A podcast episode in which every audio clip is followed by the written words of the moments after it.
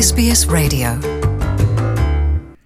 É, Luciana e ouvintes da SBS, subitamente as eleições portuguesas do próximo domingo ganharam inesperada expectativa e incerteza sobre quem vai liderar o próximo governo português. As sondagens mostram mexidas sem precedentes no histórico de eleições portuguesas.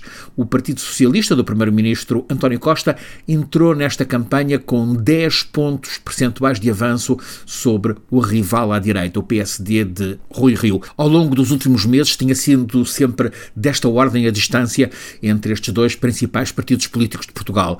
O conjunto das sondagens apontava há uma semana 39 a 40% das intenções de voto para o PS e 29 a 30 para o PSD.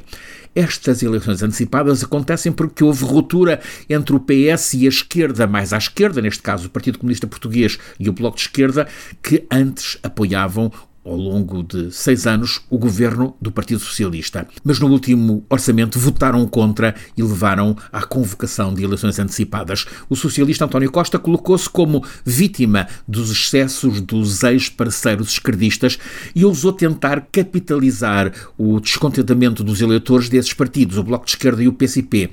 Costa ousou pedir maioria absoluta para o PS, o Partido Socialista. Sabia-se que este é um pedido arriscado. Há em Portugal má experiência com governos de poder absoluto. O último, de José Sócrates, em 2011, obrigou Portugal a pedir apoio financeiro internacional. Veio a Troika e foi dura a austeridade. Ora, precisamente no dia em que António Costa pediu agora maioria absoluta, o PS começou a cair. Há pesquisas que o dão apenas com 4 pontos percentuais de avanço sobre o PSD. Há mesmo quem coloque PS e PSD em situação de empate técnico, até mesmo com possibilidade de vantagem ainda que residual do PSD.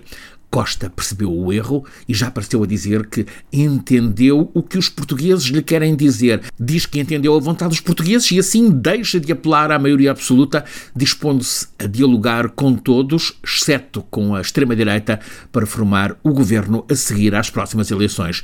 Os próximos dias anunciam-se de campanha muito intensa, com tudo em aberto. Portugal pode continuar com o governo de esquerda liderado pelo Partido Socialista, mas também pode passar para governo de direita liderado pelo PSD de centro-direita. Máxima expectativa política, portanto, para o próximo domingo em Portugal. Francisco Sena Santos, a SBS, em Portugal.